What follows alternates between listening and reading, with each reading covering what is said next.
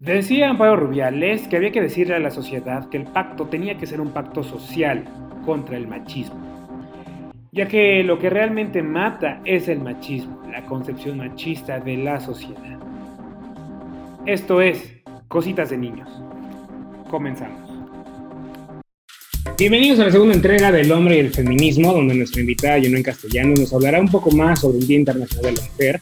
El 9 Nadie se mueve, Caballerosidad o machismo y cómo los hombres podemos ayudar a generar un cambio en la sociedad. Esto es Cositas de Niños. Una jornada de celebración, sino una jornada de empoderamiento, de estar pugnando justamente por sus derechos, de darle las eh, herramientas pues para su día a día. Me acuerdo que invitábamos médicos, que invitábamos este, incluso productoras de televisión y demás, para que hablaran justamente del problema de la mujer en este momento, cómo librar el día a día y demás. Pero vuelvo a lo mismo, ¿no? Al origen de, esto, que muchos caían como que en este punto, ¿no? De felicitar a la mujer.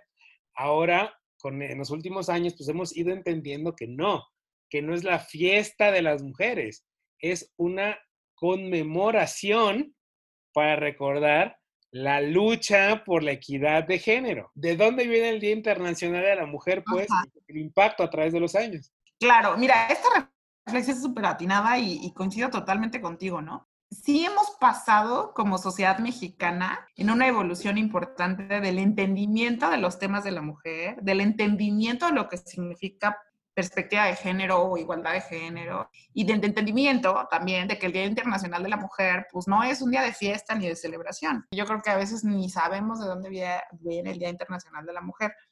El Día Internacional de la Mujer, que es el 8 de marzo, ya establecido por Naciones Unidas desde hace muchísimo tiempo, tiene una historia muy trágica, muy fea, pero que yo creo que que vale la pena comentarla porque eso es lo que nos genera reflexión en, días como hoy, ¿no? En días como, como estos, donde está pasando todo lo que está sucediendo en el marco de la mujer en este país. Eh, el Día Internacional de la Mujer, el origen es en Nueva York, es en Manhattan, de hecho, en particular, porque como nosotros sabemos, Nueva York es una ciudad que recibió muchísimos migrantes, ¿no? Estoy hablando de 1911. Entonces, eh, a lo largo de estos años, pues Nueva York estaba eh, eh, en, construcción de lo que hoy conocemos como Nueva York. Nueva York no empezó así bien bonita y bien padre como lo de hoy, ni con un Central Park. Nueva York empezó como una ciudad donde llegaban barcos de Europa, tú lo sabes, llenos de migrantes que, que además este, perdón que decirlo, pero para que nos entendamos todos, los migrantes que llegaban, pues eran los excluidos, los que se quedaron pobres, los que, etcétera, huían de la guerra. Entonces llegó un montón de comunidad migrante pobre, con muy malas condiciones de vida. Y pues obviamente llegaban las familias y el hombre trabajaba y ganaba tres pesos, bueno, dólares, y era insuficiente para poder tener una vida digna. Entonces las mujeres también se metieron a la chamba. Y la chamba que había en Nueva York era la chamba ruda, era chamba en muchos casos textileras, ¿no?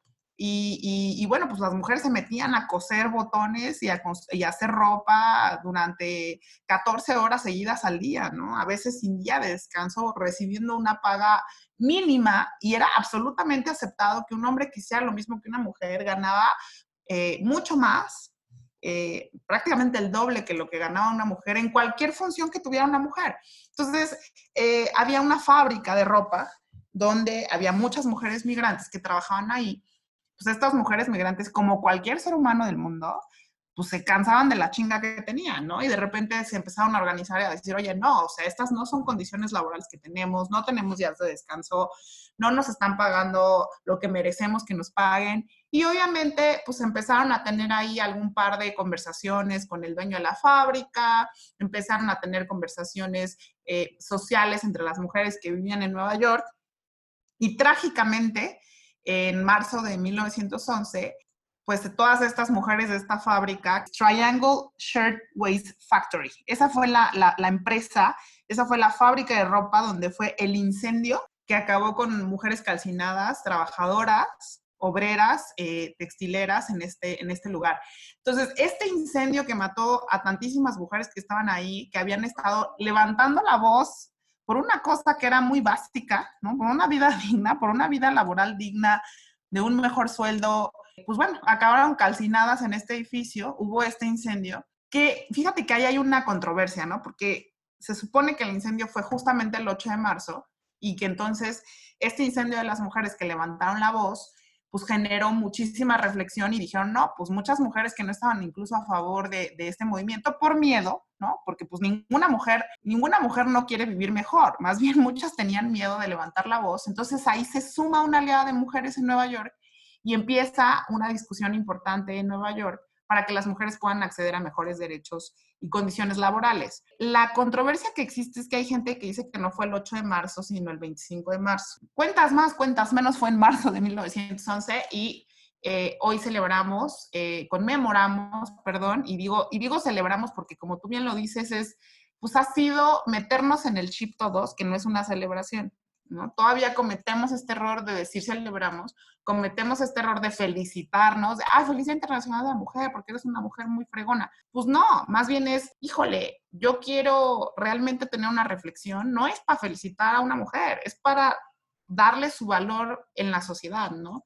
Si es eh, una persona que trabaja conmigo y es mujer y es una colaboradora excelente, pues reflexionar acerca del valor que tiene. Si es mi pareja, si es la madre de mis hijos, si es mi mamá, reflexionar de todo lo que han hecho estas mujeres para construir una mejor sociedad y de que muchas veces, porque eso es verdad, siguen llevándose unos roles de trabajo eh, externo e interno al hogar, este, trabajo doméstico y trabajo profesional, en unas jornadas larguísimas, ¿no? Entonces yo creo que sí es una reflexión y es una conmemoración, porque este hecho de que esas mujeres murieran en la textilera incendiadas por levantar la voz con el dueño de la empresa, pues generó que muchas mujeres empezaran la reflexión a decir, híjole, ya murieron unas por mí, pues no puedo, no puedo quedarme aquí de brazos cruzados, ¿no? Tengo que levantar la voz, tengo que decir algo y tengo que empezar a buscar eh, mis derechos, porque si yo no me busco mis derechos, pues nadie me los va a dar, ¿no? Y eso también se oye feo y es donde empieza este tema de que los hombres pueden sentirse agredidos, pero pues las mujeres se ganaron sus derechos porque se los ganaron ellas. No vino ningún hombre a decirle, ay, te voy a dar el derecho a votar o el derecho a un salario o el derecho a una vida económica. Entonces, esta conmemoración fue muy importante porque nos dio un ejemplo alrededor del mundo de que las mujeres, pues sí teníamos que buscarnos ese lugar, ¿no? Por eso se conmemora este día ah, eh, incluso pues hoy y lo seguiremos conmemorando y seguiremos haciendo esta reflexión. Entonces, el origen es, pues es trágico y es feo, ¿no? Pero yo creo que ahora sí que sacando lo bueno de lo malo, pues eso tiene que ser una motivación para que podamos ir construyendo espacios de equidad con las mujeres y los hombres, ¿no? No nada más en el ámbito laboral, sino en todos los ámbitos eh, domésticos, privados y, por supuesto mucho más, eh, de manera más obligada con los ámbitos profesionales, en el sentido de que pues tú tienes que respetar absolutamente a las mujeres que trabajan contigo y darles el lugar que se merecen, eh, con el sueldo que se merecen, con los espacios personales que se merecen. Y es que sí, justamente, ¿no? Como mencionas, creo que es necesario entender todo lo que conlleva el Día Internacional de la Mujer, ¿no? Volviendo a lo que, a lo que comentas y lo que comentaba, ¿no? Tenemos este error de darle la florecita, darle como que, a ver, no.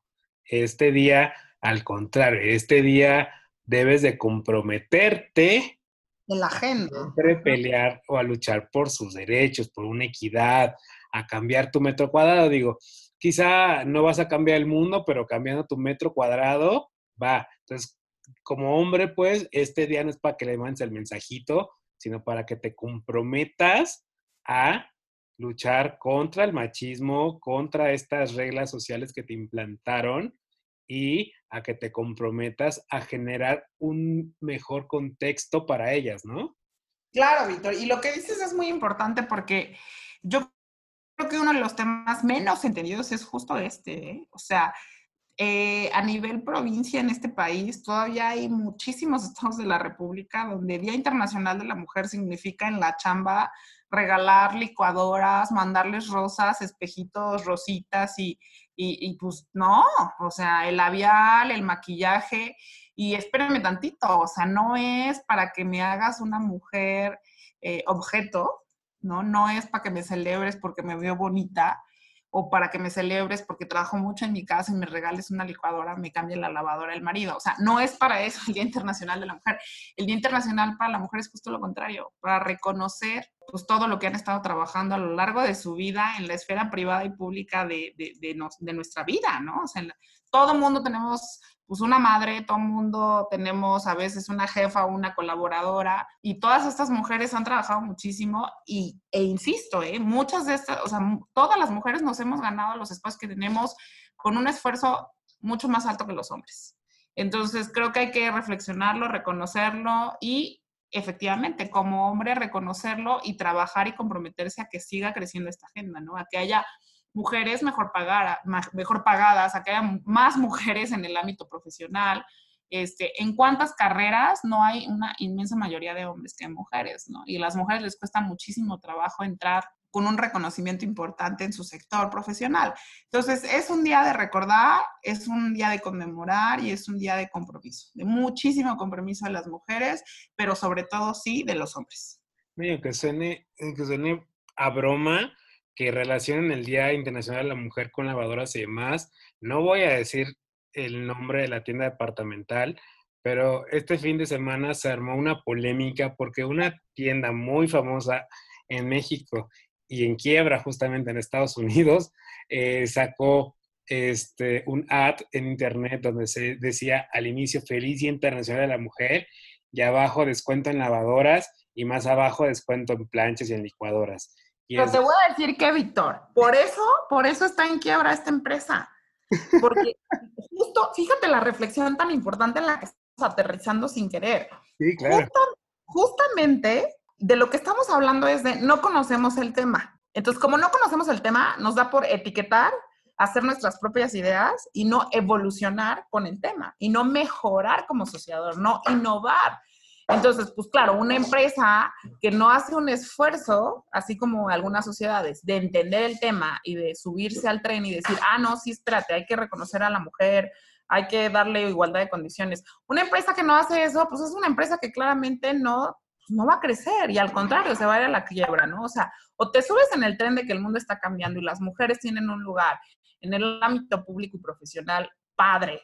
Y o te subes en el tren de que una mujer es una persona que hay que respetar en tu casa y en tu círculo doméstico, o, o tú vas a quedar fuera, eventualmente, ¿no? Entonces está pasando con empresas, qué bueno.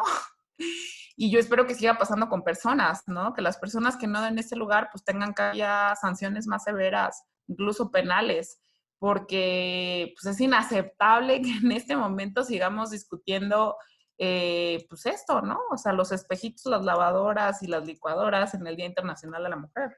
Pero no crees, no crees también que la sociedad tiene un rol fundamental como en este, pues, no sé si atraso, que la sociedad con sus reglas y demás, que están viendo que ya son obsoletas y te siguen incentivando a no, no, no, tiene que seguir así, es la gran responsable de esto. Digo, en el capítulo anterior discutíamos que las nuevas generaciones eh, están tratando como ya de salirse, ¿no? Salirse de, estos parámetros sociales, del machismo, de la mujer subordinada y de, y justamente, ¿no? Estamos discutiendo, ¿no? La mujer igual a casa, igual a hijos, igual a plancha, igual a estufa.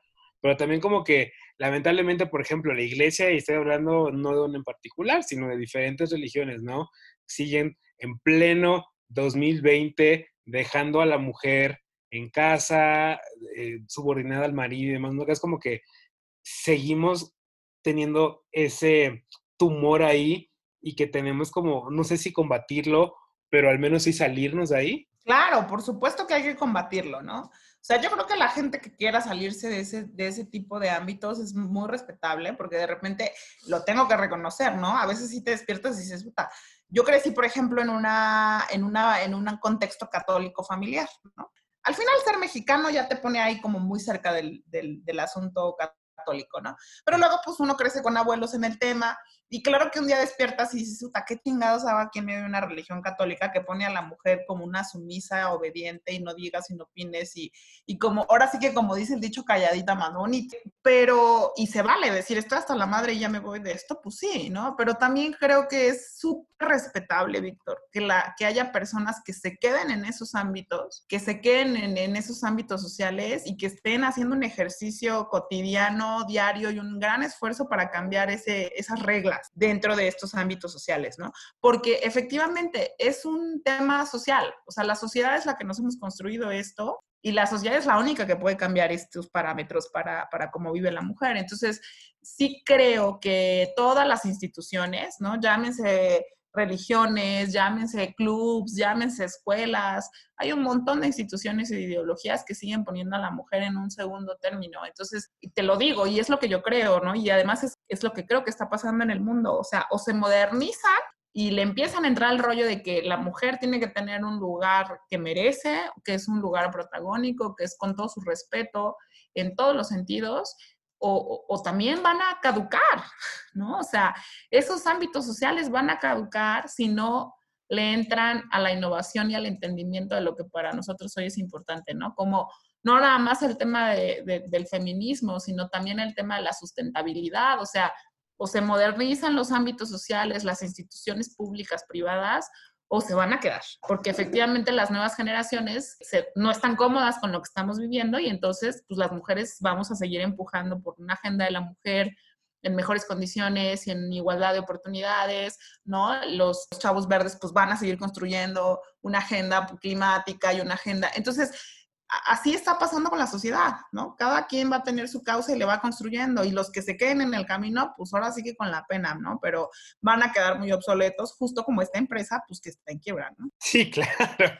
Sí, ¿no? Y ahora bien, vámonos ahora con el Día Sin Mujeres. Cuéntanos un poco de esto, más o menos, cómo llega. El Día Sin Mujeres, el paro. Este, yo lo que, lo, lo, que sí he leído es que, y es importante mencionarlo, porque además a mí me sorprendió mucho y me dio mucho gusto, el tema del paro empezó en Veracruz. ¿No? Este, empezó en Jalapa el tema del paro y, se fue construyendo toda una cadena, como le llamamos la cadena feminista del tema. ¿Por qué un paro? ¿Por qué un día sin mujeres? ¿no? Mucha gente, ay, que a mí que me, vale cacahuate que las mujeres no quieran hacer nada hoy. No, pues tiene un significado profundo, ¿no? Y el significado profundo de hacer un paro es justamente un llamado de atención, como por ejemplo cuando ya sabes esto que las huelgas universitarias, ¿no? Pues hacen un paro, ¿por qué se hace un paro? Porque hay algo que está mal y está queriendo decir eh, la comunidad universitaria, eso está mal, ¿no?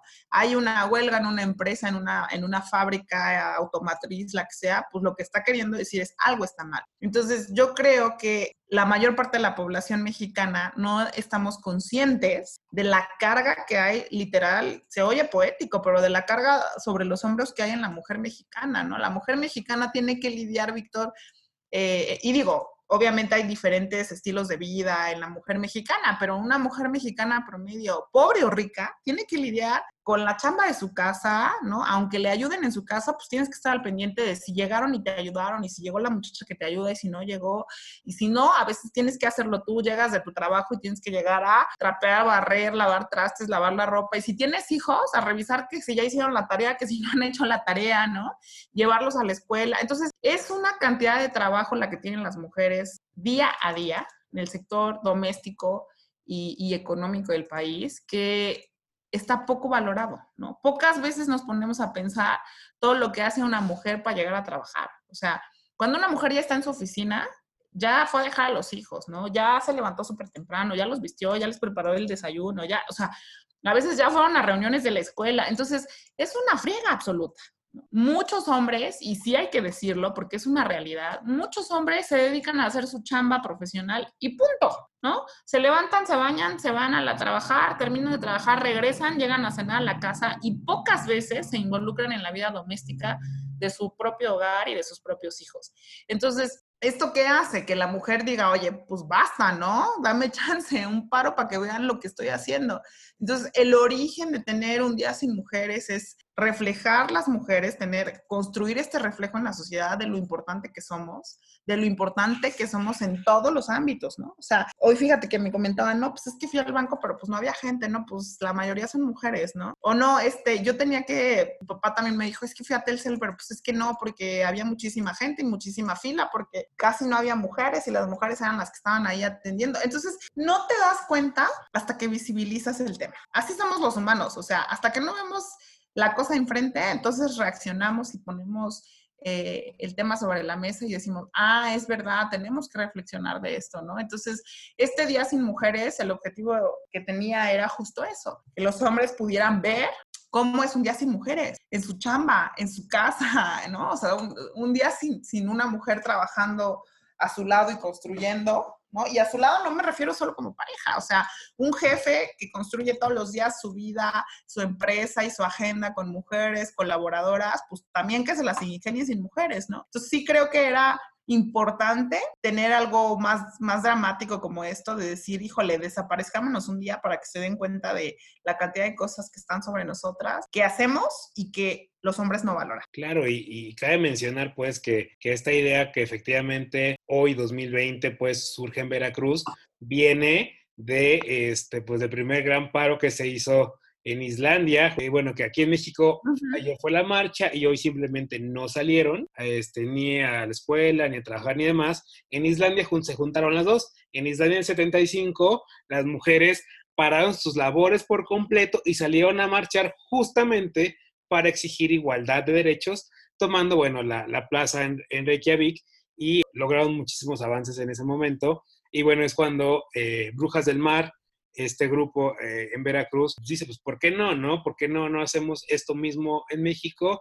Y justamente cuando me lo, me lo planteaban, pues, yo no tenía el contexto, no entendía yo justamente por dónde iba esto y demás. Y sí, igual punto, la hago de abogado del diablo. En el momento en que me dijeron esto va así, porque quieren generar un cambio en la legislación y un cambio a nivel gubernamental, les dije, amigas, esto no va a servir. Y no va a servir porque, y bueno, lo hemos estado viendo en los últimos días, al presidente, al igual que el resto del mundo, le valen. Y las va a descalificar y va a tratar de robar el foco de los medios de comunicación y demás. Y reitero, en ese momento dije, yo lo siento useless, ¿no? O sea, sin sentido, sin mayor este, impacto y demás. Reitero, en ese momento no tenía yo como el big picture de lo que era el Día Sin Mujeres. Ya poniéndome justamente, como lo hemos dicho a lo largo del episodio, leer un poco, investigar un poco y a comprender realmente el objetivo de esto fue como que, wow, pues adelante, háganlo, o sea, detengan el país por completo. Y no era justamente nada más para, para que el Estado dijera, ah, vamos a generar políticas públicas en beneficio justamente de la equidad de género y demás, sino también para que el resto de los hombres entiendan y comprendan la relevancia de las mujeres para que la sociedad comprenda el peso de las mujeres, para que ahí saliéramos los hombres y dijéramos, güey, ¿qué onda? O sea, por ejemplo, este, uno de los bancos importantes del país paró completamente operaciones porque dice ahí, 55% de nuestra fuerza laboral son mujeres, por lo que decidimos cerrar el día de hoy, ¿no? Entonces, empiezas a ver que no solamente es como para que el gobierno se dé cuenta, sino para que todo mundo se dé cuenta de la relevancia de las mujeres claro, claro, no, totalmente de acuerdo con lo que dices, Víctor. Y yo creo que, fíjate que lo, lo, lo, dices muy bien porque creo que es cierto. O sea, mucha gente no entendía el sentido y decía, bueno, ¿y qué con un día sin mujeres? Pero lo que dices es muy atinado. Si nosotros ponemos sobre la mesa que un día sin mujeres es para lograr que el gobierno nos se dé cuenta de lo que está haciendo mal en política de mujeres, nos ponga un presupuesto padrísimo para hacer actividades con mujeres, eh, cambien la legislación y penalicen a estos hombres violadores, o sea, pues perdón, pero tienes toda la razón, no va a suceder, ¿no? No va a suceder y no es porque uno quiera ser trágica y dramática, sino no va a suceder porque no han entendido la dimensión del tema.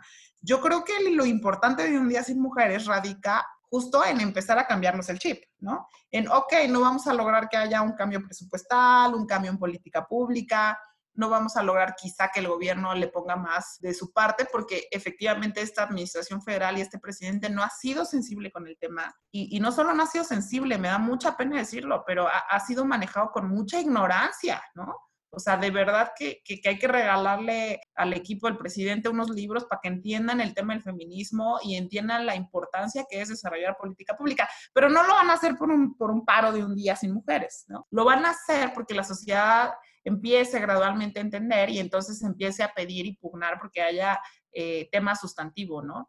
Eh, entonces yo creo que en eso radica la importancia de un día sin mujeres, justo como en Islandia, ¿no? Islandia es uno de los países que tiene mejores condiciones económicas y laborales a la mujer, ¿no? Entonces, eso, eso es porque Islandia ha trabajado el tema durante muchísimos años, ¿no? No es una cosa que lograron con un paro. Efectivamente, el, el primer paro de mujeres que hubo fue en, fue en, este país, pero eh, pues siguieron trabajando durante muchísimos años de tal forma que hoy son las mujeres mejor pagadas, que tienen una gran política pública diseñada para ellas y que, que tienen eh, equidad incluso en el tema parlamentario, etcétera, ¿no? Entonces, es un paso, me parece que es un primer paso, que es un paso importante, visibilizar cómo sería este mundo sin mujeres, reconocer lo que las mujeres le aportan a la sociedad.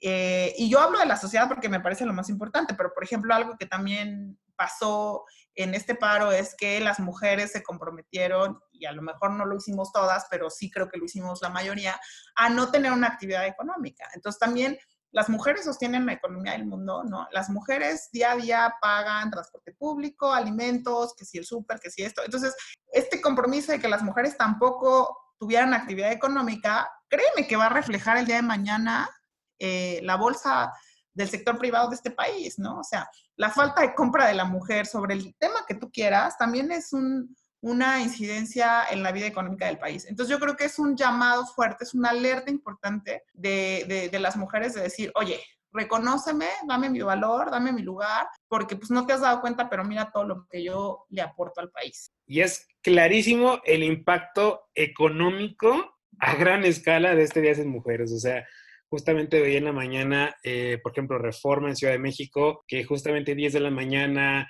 pues está saturadísimo, transitadísimo y demás, y literal era un desierto. Y eso estoy hablando de una avenida principal en una ciudad. Ahora imagínate el resto del país. Creo que ha sido un, gran ejemplo. Digo, también el giro que le dieron, ¿no? Esta parte de no solamente es un día sin mujeres, sino es lo que puede pasar a nivel micro si la mujer de tu vida desaparece, ¿no? O si tu empleada desaparece. Entonces era como, a ver, entiéndelo. O sea, no solamente la relevancia como tal, sino qué pasa si desaparece, ¿no? Todo el contexto, todo lo que conlleva una desaparición. Creo que, creo que fue un ejercicio pues muy fuerte, ya que lo entendí, ya que lo comprendí, ya que realmente me, pusieron bien como los elementos que definían este, este ejercicio y espero realmente que, que, que genere un cambio, ¿no? Y también comentaba yo anoche que yo creo que este, e, este ejercicio no va a ser fructífero si no hay un compromiso tanto de mujeres como de hombres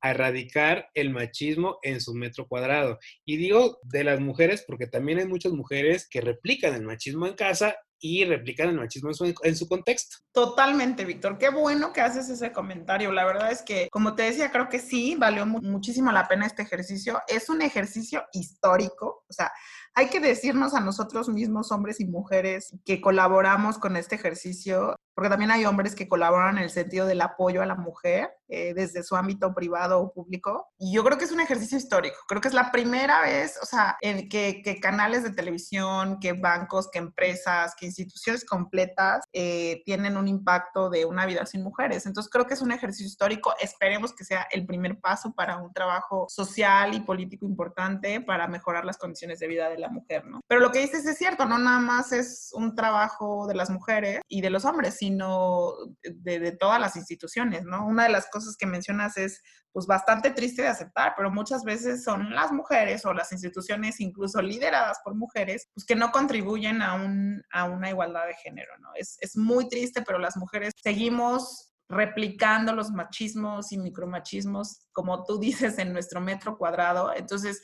si no empezamos por generar un cambio en nuestro contexto inmediato, pues estamos muy mal, ¿no? Entonces, yo sí creo que hay que reflexionarlo todas, ¿no? Eh, también a veces las mujeres, pues favorecemos el, el avance y el desarrollo del machismo a través de nuestras propias acciones y conductas con el hermano, con el papá, con el sobrino, con los hijos, ¿no? Entonces yo creo que vale la pena reflexionar y pues todas tenemos muchísimo trabajo en este, en este tema. Y ahora conjuntando lo sucedido ayer, que fue una marcha impresionante, creo que por primera vez los actos de que hayan pintado, tirado y demás fueron menos cubiertos y no fueron tanto tema como en marchas anteriores, como la cantidad de mujeres que, que, que, hubo ayer, ¿no? Tú, tú lo viviste, tú lo viste de cerca, justamente en la mañana me estás dando fotografías, y es que es impresionante ver, ¿no? O sea, la energía, todo se sentía, digo, veía yo en todos los, los canales que estaban enviando imágenes y demás,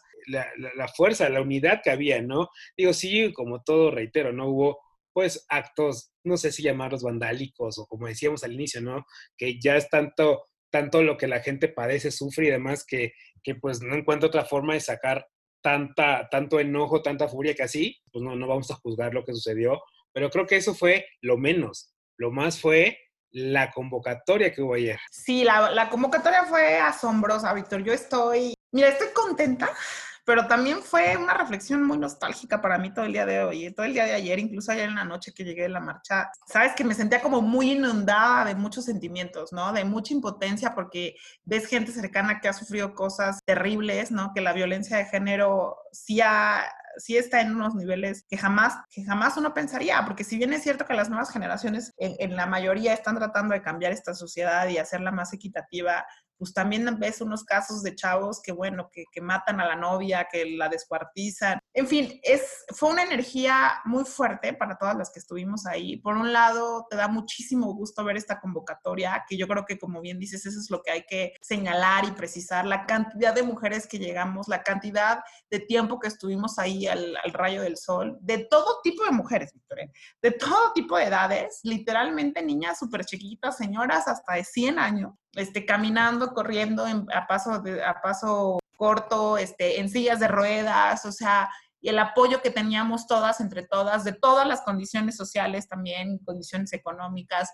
Creo que fue súper importante lo que se hizo, creo que es una energía femenina del mundo muy bonita, ¿no? Que está sucediendo, que estamos levantando la voz por, por terminar con esta violencia hacia la mujer, porque si bien es cierto, que hay que ser feministas y construirnos espacios. Yo creo que el tema más importante de ayer en México y en América Latina es el tema de la violencia. O sea, ni siquiera te estoy hablando de una discusión de la paridad de género en términos económicos, políticos, sino te estoy hablando de terminar con la violencia contra la mujer. O sea, de que hay mujeres que están absolutamente deshechas física y emocionalmente por la violencia que han vivido, ¿no? De todos estos feminicidios. Entonces, es, esto fue impresionante, ¿no? Yo creo que eh, sí hubo casos aislados de violencia. No creo que sea tanto que no hayan estado reflejados por los medios, creo que de verdad fue mucho menos pero lo más importante es pues que fue una suma de voces, una suma de esfuerzos de mujeres mexicanas,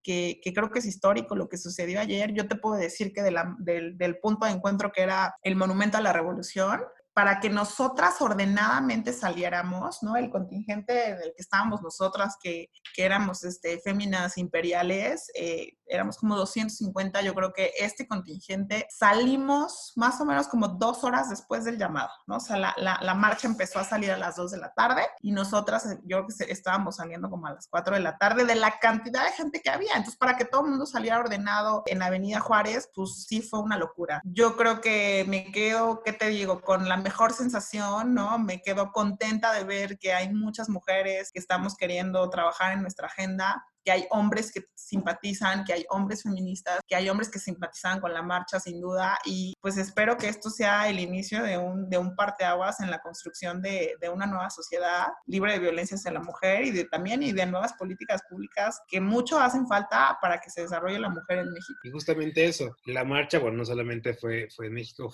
fue en todo el mundo, pero enfocándonos en México. Si metemos a una licuadora lo sucedido ayer 8 de marzo y lo sucedido hoy 9 de marzo, ¿cómo ves? ¿Crees que haya algún tipo de cambio? ¿Crees que pues las cosas mejoren? ¿Cuál, cuál, cuál es tu opinión al respecto? Mira, yo creo que los cambios son graduales siempre. A mí me encantaría decirte que mañana el presidente de la República en la mañanera va a decir que va a poner una partida presupuestal para temas eh, de equidad de género en los ámbitos eh, domésticos y, y, y, públicos también, pero no creo que pase, ¿no? O sea, sí, no, no creo que suceda. Tampoco creo que mañana todas las empresas hagan una conferencia de prensa para decir, híjole, la verdad sí, ya vamos a poner el sueldo igualitario entre hombres y mujeres, porque la realidad es que no hay un sueldo igualitario para hombres y mujeres en el sector privado de este país ni del mundo.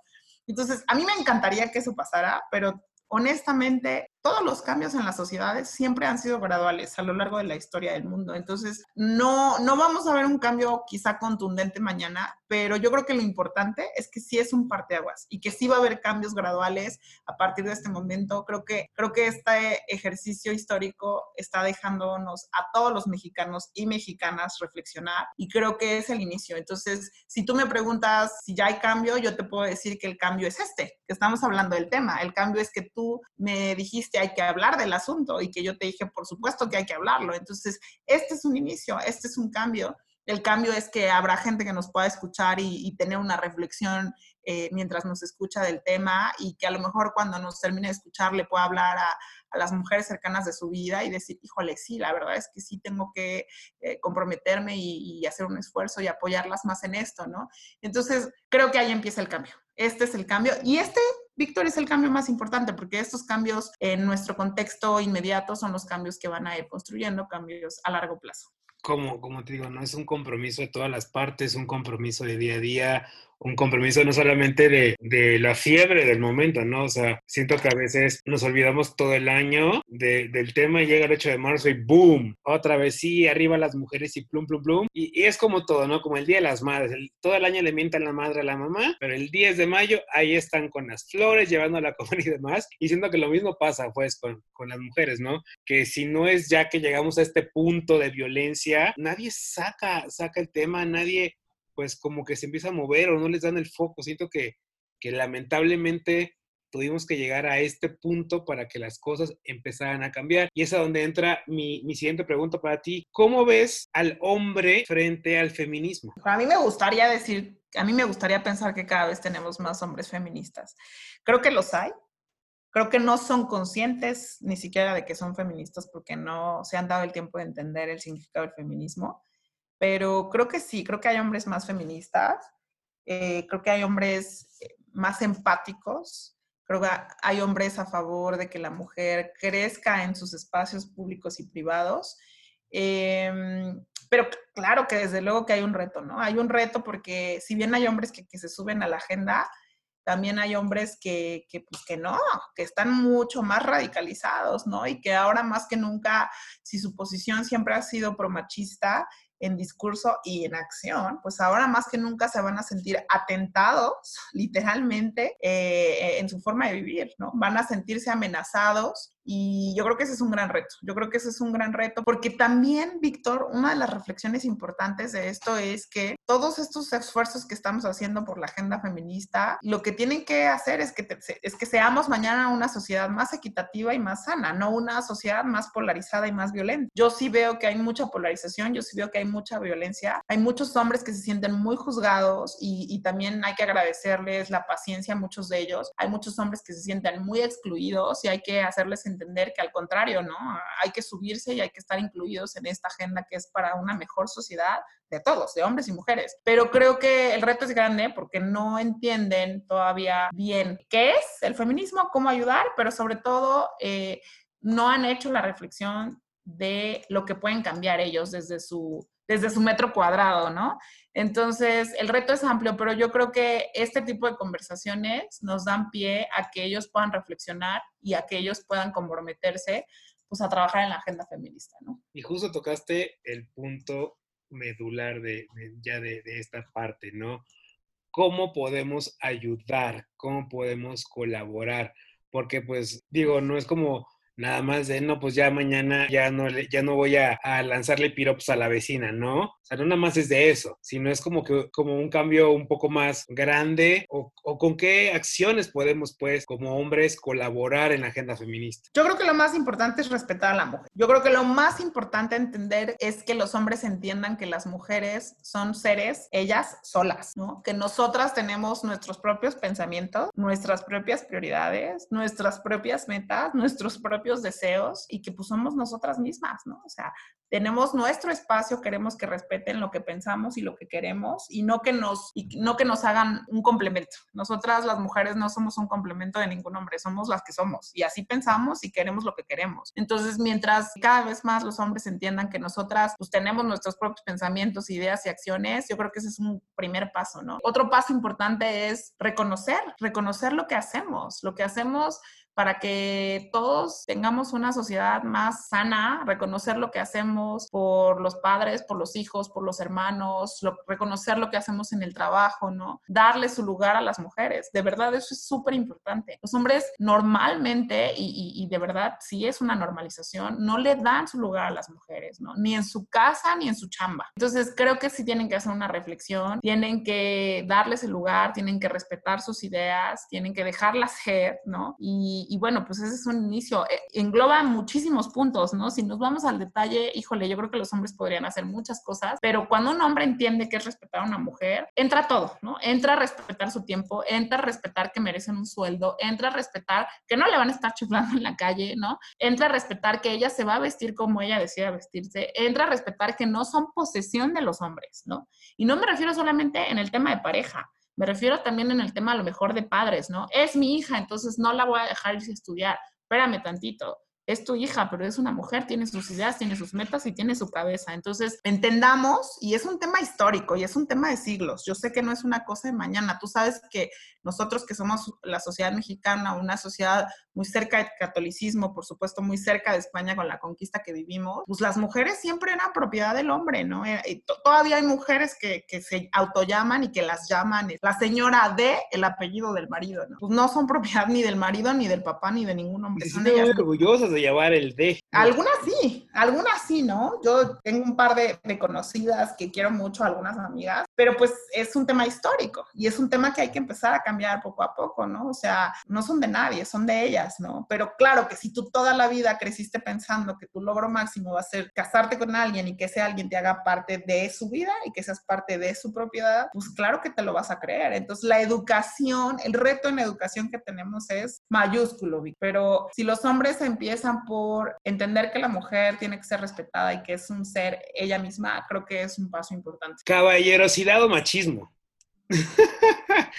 es decir, sales con alguien le abres la puerta. ¿Eso es caballerosidad o es machismo? ¿Le hace lugar a una mujer en el, en el, transporte público? ¿Es caballerosidad o machismo? O sea, en algunos momentos he leído que no. Es que si le hace lugar es porque estás reconociendo que es más débil que tú. Pero pues que si a mí, si a mí me, me, educaron como que eso era un acto de caballerosidad, pues no, ahora es machismo. Entonces... Mira, otra vez caemos en el tema de hace rato con las etiquetas. Efectivamente. Los excesos y los radicalismos, ¿no? A mí me parece que una de las cosas más lindas que las mujeres, y lo digo para el otro lado también, también, ¿no? Un poco chistoso, como que hay que aprovecharlo es caray. Si los hombres y de por sí son medio difíciles y medio groseros, pues cuando son caballerosos, puta, aprovechémoslo por favor, porque casi no hay momentos de esos. Entonces, para nada, yo creo que la caballerosidad eh, está padrísima y yo creo que qué padre que haya hombres que se mantengan con esa caballerosidad, que además cada vez ya es menos frecuente encontrarla en la sociedad masculina de la sociedad. Y por supuesto que no demerita a las mujeres, ¿no? Me parece otra vez, que es lo que comentamos al principio, me parece otra vez cuando en un caso particular una mujer ya ha sido agredida de diferentes maneras por un hombre, como cualquier ser humano va a desarrollar una reacción complicada y fea. Entonces empezamos con el tema de que hay mujeres que ya han sido pues, agredidas y violentadas al caso, pues, que no les interesa ningún tipo de relación con los hombres. Y eso está mal, ese es un problema en la sociedad.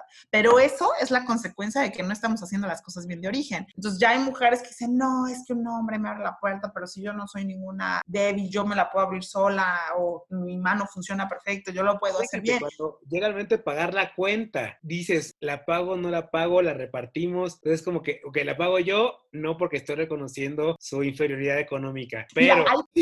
no, ahí te voy a decir, híjole, es, es, ese, ese, tipo de temitas es como medio controversial y te voy a decir por qué. En el caso de la cuenta, por ejemplo, voy a ser muy honesta, ¿no? O sea, ¿qué pasa con el tema de la cuenta? Si uno hace una reflexión seria del tema de te pago la cuenta, lamentablemente, si te vas a un histórico, muchos hombres durante mucho tiempo y todavía ahorita, ¿eh? Hacemos un censo rápido y lo vamos a encontrar. Un hombre que le paga la cuenta a una mujer normalmente tenía la expectativa de poder tomar decisiones sobre esa mujer. Se siente derecho con, a derecho con todo, claro. Exacto. Entonces, desde que el padre te paga la cuenta cuando eres niña y te dices que yo soy tu padre y te pago la cuenta, es como, híjole, no, pues es que él es mi papá, entonces él me paga la cuenta, pero pues yo tengo que hacer lo que él me dice cuando él me dice. Si tú lo escalas, después ya estás en la universidad y entonces un chavo te invita a la cuenta y tú dices, ah, qué padre, qué caballeroso, pero después el chavo ya se siente contigo con un derecho, pues que no necesariamente es, ¿no? O sea, va a llegar el chavo y, y pasa, ¿no? Y le dicen a las chavas, no, no, es que yo te pagué la cuenta, entonces no puedes sentarte con este chavo, ¿no? No puedes bailar con este hombre, no puedes dirigirle la palabra a tal hombre. Entonces, es un histórico que no podemos obviar que tenemos que voltear la mirada y hacer una reflexión y también los hombres de decir, puta, sí es cierto, es que a lo mejor muchas mujeres no quieren que les paguen la cuenta porque van a pensar que al rato siento que son mi propiedad y que les voy a decir, oye, tú no puedes hacer esto, no puedes hacer el otro. Y una mujer que hoy en día es una mujer independiente o que está queriendo construir su independencia social y económica, pues por supuesto que lo que menos quiere Víctor es que venga un hombre a decirle, yo te pagué la cuenta y como yo te la pagué, vas a hacer lo que yo te digo, ¿no? Entonces, hay que ser honestos hombres y mujeres, ¿no? O sea, si un hombre te va a pagar la cuenta y tú dejas que te pague la cuenta, pues hay que pensarla nosotras dos veces. Y si un hombre va a pagar la cuenta, pues también que la piense dos veces, ¿no? Que no tenga expectativas que no le corresponden y que no le toquen. Entonces, es complejo, es controversial. Pues yo creo que ya estamos en un punto donde este tipo de, eh, este tipo de gestos, pues traen a veces un significado que no está muy padre para las mujeres. Entonces, creo que los hombres también tienen que hacer una reflexión y ver en qué contextos y de qué manera están haciendo estas acciones y las mujeres también de ver en qué manera están en reciprocidad de lo mismo, ¿no? Entonces sí, no, no es, creo que no es una regla general, creo que no es un, ay, que los hombres no paguen la cuenta o que las mujeres paguen su cuenta, o sea, creo que es un caso circunstancial y que sí amerita una reflexión individual, ¿no? Yo, yo la que aplico es, ¿me permites pagar la cuenta? Como, ah, ok, sí, va Digo, mi regla, y eso es algo que a mí me mentalizaron desde pequeño, es pagar la cuenta a una mujer no te da derecho a nada. Y qué padre, pero no es el caso de todos, ¿estás de acuerdo? Ah, no, bueno, claro, digo, yo me crié como pura mujer, entonces pues es muy diferente mi contexto, pues, pero sí, o sea, son, son temitas que, que, a muchos nos conflictúan, pues, porque digo, a mí en lo particular, pues sí me llega a conflictuar porque dices, ah, es que no quiero parecer machista, pero,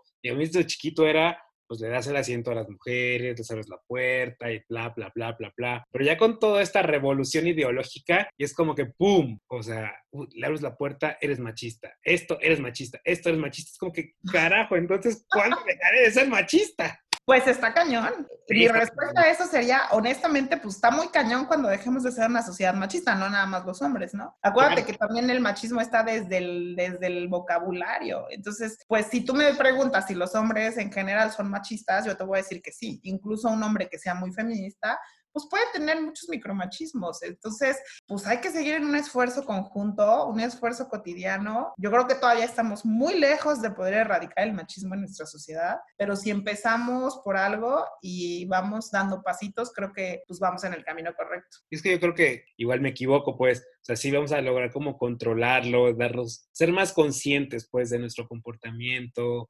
de, como mencionas, ¿no? De las palabras, de cómo te refieres a las mujeres, de cómo reaccionas ante ciertas circunstancias. Pero yo, siento, no sé, igual me, reitero, me equivoco, pero yo creo que, que, el machismo vive ahí, está latente y está en cada quien, pues, dejarlo salir o mantenerlo guardado donde, eh, en el baúl, ¿no? Exactamente, bien lo dices, el machismo está ahí, está latente y la tarea es enorme y monumental para construir una sociedad libre de machismo, pero como te digo, creo que podemos empezar pues a paso lento y acelerarlo poco a poco y pues en esas estamos, Víctor. Pues bueno, Yunuen, ¿algo que quieras agregar ya para, para, para finalizar? Yo lo, lo, que, lo último que quiero comentar, un poco ya lo había dicho, pero lo quiero precisar de manera particular, es que, hombres, la lucha de la mujer es histórica las mujeres sí han tenido una chinga durísima a lo largo de su vida. O sea, las mujeres no nacieron ni siquiera en su origen siendo ciudadanas, no tenían derecho a estudiar, no tenían derecho a votar. Entonces, claro que las mujeres han vivido en condiciones súper difíciles, históricamente hablando. Entonces, pues también pues es verdad que ustedes viven en una situación privilegiada y tienen que hacer una reflexión seria de cómo mejorar como hombres en su relación con las mujeres, todas las mujeres, las de su chamba, las de su casa, las de su familia, las de todos lados. Entonces, no se sientan agredidos, no se sientan excluidos, porque si la mujer está molesta y si la mujer está violentada, pues sí es por producto de muchos hombres, no de todos, pero sí de muchos de ustedes. Entonces, pues hay que apechugarle también y, entrarle con todo a tratar de mejorar las condiciones de las mujeres en nuestra sociedad, ¿no? Entonces creo que en vez de que este sea un motivo de polarizarnos, de pelearnos, de gritarnos entre hombres y mujeres, debe ser un motivo de reflexionar, de reconocer y de construir de la mano. Pues muchísimas gracias, amiga. Nos has quitado muchas, muchas telarañas de la cabeza. En lo particular me sirvió muchísimo esta plática porque sí, han, surgido tantos conceptos, ves muchas cosas, luego, eh, como veíamos, ¿no? Hay, salen artículos de esto, artículos del otro, y es tanta, tanta la información que te pierdes y luego no sabes hacia dónde ir, qué haces bien, qué haces mal. Pero creo que con esta plática, pues no solamente a mí, sino a todos, a todos que nos escuchan, tanto hombres como mujeres, pues les hace aclarar un poco los conceptos, la mente, y pues justamente invitándolos a cambiar su metro cuadrado. Así es, muy bien, Víctor. Pues muchas gracias por permitirme estar aquí contigo platicando este tema. Con gusto ya sabes siempre dónde localizarme y pues espero que haya sido de utilidad para ti y para todas las personas que puedan escucharnos. No, pues muchísimas gracias, que estén pasando un excelente momento y recuerden escribirnos. Nos vemos en el siguiente episodio de Cositas de Niños. Gracias por acompañarnos en un episodio más de Cositas de Niños. No olvides seguirnos en nuestras redes sociales, Cositas de Niños en podcast en Instagram y en Facebook. Nos escuchamos en el siguiente episodio. Adiós.